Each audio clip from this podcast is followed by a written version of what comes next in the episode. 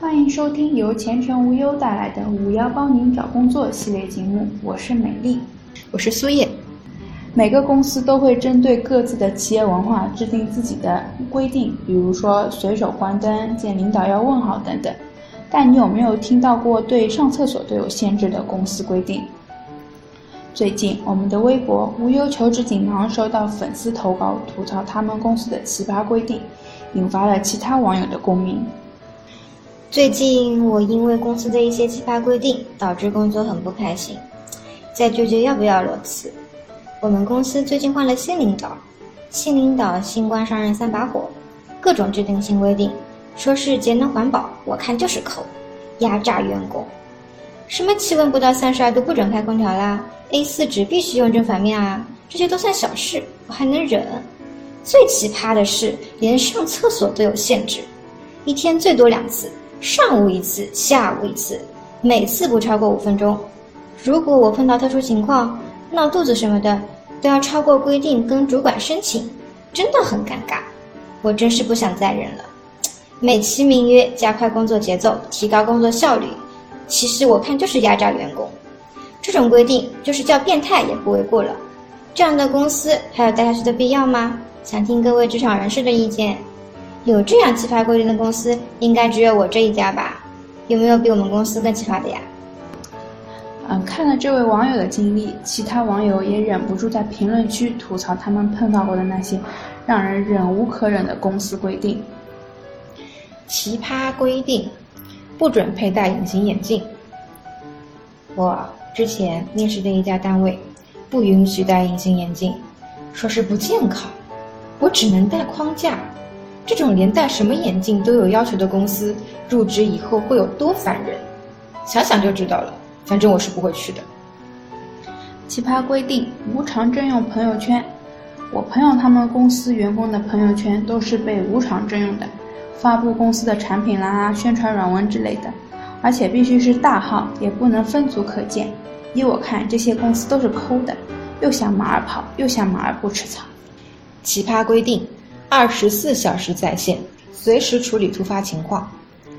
我公司规定没这个奇葩，但是也蛮烦人的。我们做新媒体的，要求二十四小时乘以七天，时刻回复领导的微信或者邮件。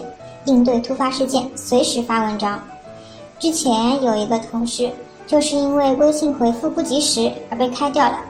这么严格的，工资还这么少，真正是赚着打工的钱，操着当老板的心。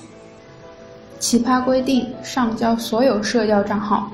我之前的单位要求上报所有的社交媒体账号，包括微信大小号啦。嗯，微信公众号、微博大小号、知乎账号，还有豆瓣账号等等，我觉得这样太侵犯个人隐私了，有一种处处受监控的感觉，都没有办法愉快的上网了。奇葩规定：强迫表演节目，不参加的就扣工资。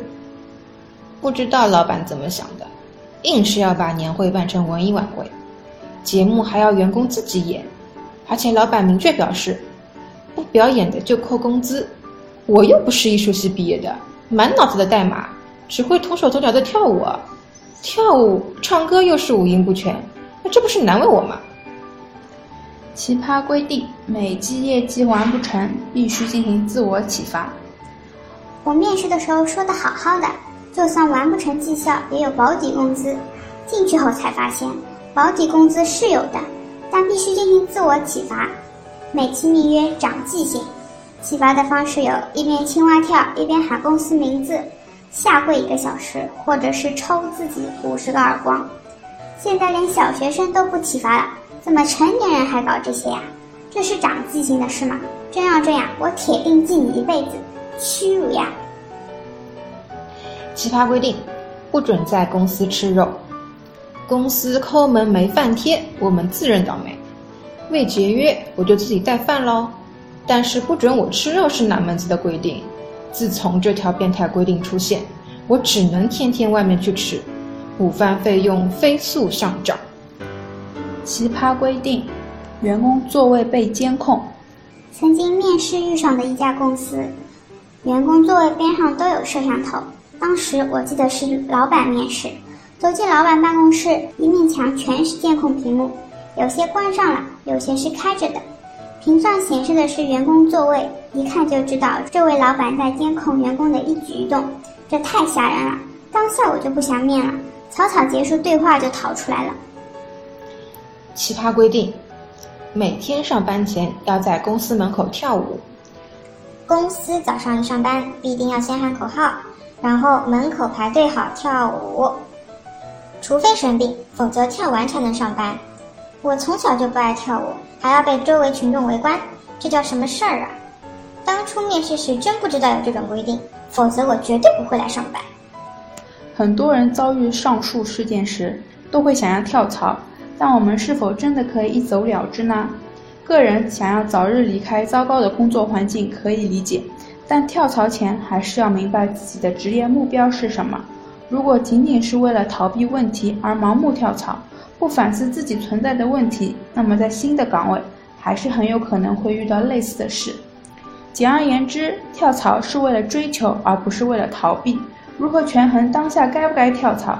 小编以为可以做以下几件事情：对当前工作做一张收益分析表，相对跳槽的成本分析表，对当前的工作平台、工作环境做一个全面的评估分析。看看自己在这里可以得到什么机会，又有哪些方面对自己的发展有利？相比陌生的环境，熟悉的环境对自己总会有些益处，不能一票全部否决。第二，尽可能全面的了解目标公司或行业。跳槽不是万能药，不能动不动就用跳来解决问题。跳到新东家，难道就不会再有问题了吗？在选择新平台前，一定要耐心的收集资料。对目标公司或目标行业状况有一个较为全面的了解，结合自身状况分析清楚了再下决定。第三，从长远的职业规划角度进行决策。前两步都是在收集各种资料，为你的理性判断做铺垫。这一阶段可以根据自己的现实状况来制定职业规划方案。有了准则，才能有行动的标准，最大限度减少跳槽引发的风险和成本。本期节目到此结束，欢迎下次继续收听，再见。